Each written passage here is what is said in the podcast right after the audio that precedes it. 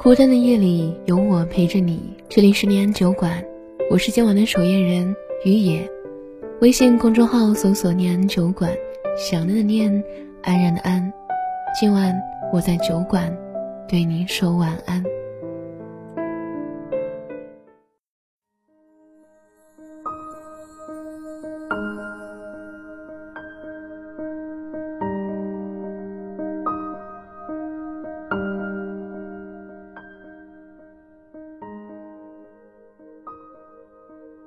设计、群报、散伙饭、启航晚会，所有的东西都像是怕我们忘记一样，拼命的在提醒我们的离去。随着那个最后日子的临近，我也在盘算着，可能这辈子能见到他的天数，一天一见。这是一个关于暗恋四年的故事。我和他同届同院。但是不同班级。第一次遇见完全是巧合，那是一次学院的演讲比赛，我被舍友拉去给别人加油，他则是参赛的选手。一束光照下来，整个人都像是镀了一层金子一样。他的声音，他的抑扬顿挫，都是让人一听到就立马会喜欢上的。后来他得了第一名，正如我希望的那样。从此以后，我便开始留心这个女孩子，甚至把每一次看到她的情形都兴奋地写到日记里。她背一个小书包，那天天天降小雨，见到她打了一把淡蓝色的伞，顿时觉得岁月美好。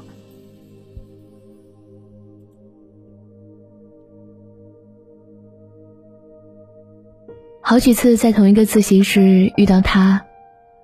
有时候是推门进去，就能看见他安静地坐在一个角落写写画画；有时候是自己正在自习，他便推门进来。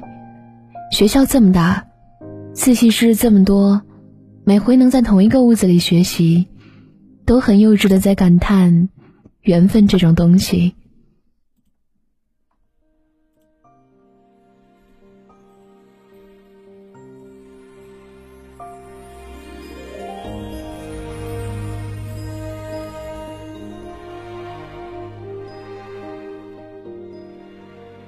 历经千辛万苦，幺零三手机号却不敢打，懦弱到只会发匿名短信，而他却也从来不会回复。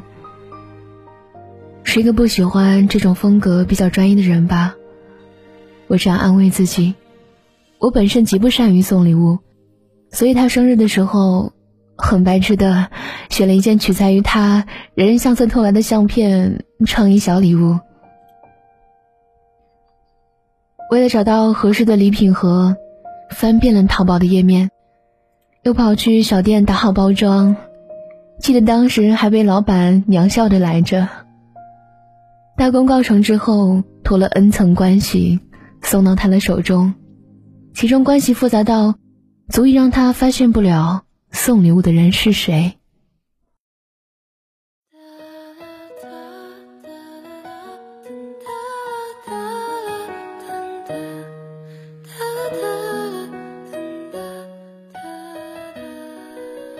情真的是一件很微妙、很奇妙的事情，有时候也会极品白痴到琼瑶式的想一句：“或许这就是所谓的一见钟情吧。”然后暗自窃喜，上天给了我如此美好的序曲。他来自洛阳，牡丹之城。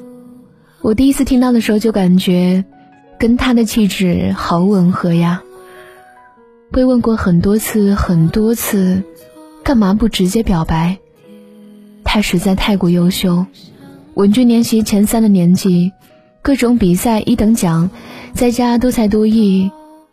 这样一个女神级的女生，我一直以为只有小说里才能存在，不知道有多少人能明白我在说什么。但是现在临近毕业。有一句话一直在我脑海里反复出现，可能以后都不会再见到了，再继续错过，遗憾一辈子。就是这句话，再继续错过，遗憾一辈子。也许我永远只能作为观众，看他在舞台上神采飞扬，但也许我会在他离校的前夜跑去找他聊聊，告诉他这些年没有察觉的事情，就像多年未见的老朋友一样。这里，这个故事已经完了，我不知道最终他有没有把那份心意说出来，我只想告诉他。这份感情经过岁月，会化作美丽的回忆，让人怀念。有谁不曾为那安恋而受苦？我们总以为那份痴情很重，很重，是世界上最重的重量。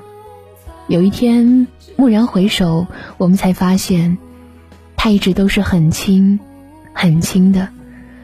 我们以为爱得很深很深。来日岁月会让你知道，它不过是很浅很浅。最深和最重的爱，必须和时日一起成长。亲爱的小男生，你一直做的也很好，你做的是最对的，就是把它埋藏起来，没有让他看到。要毕业了，你告诉他了吗？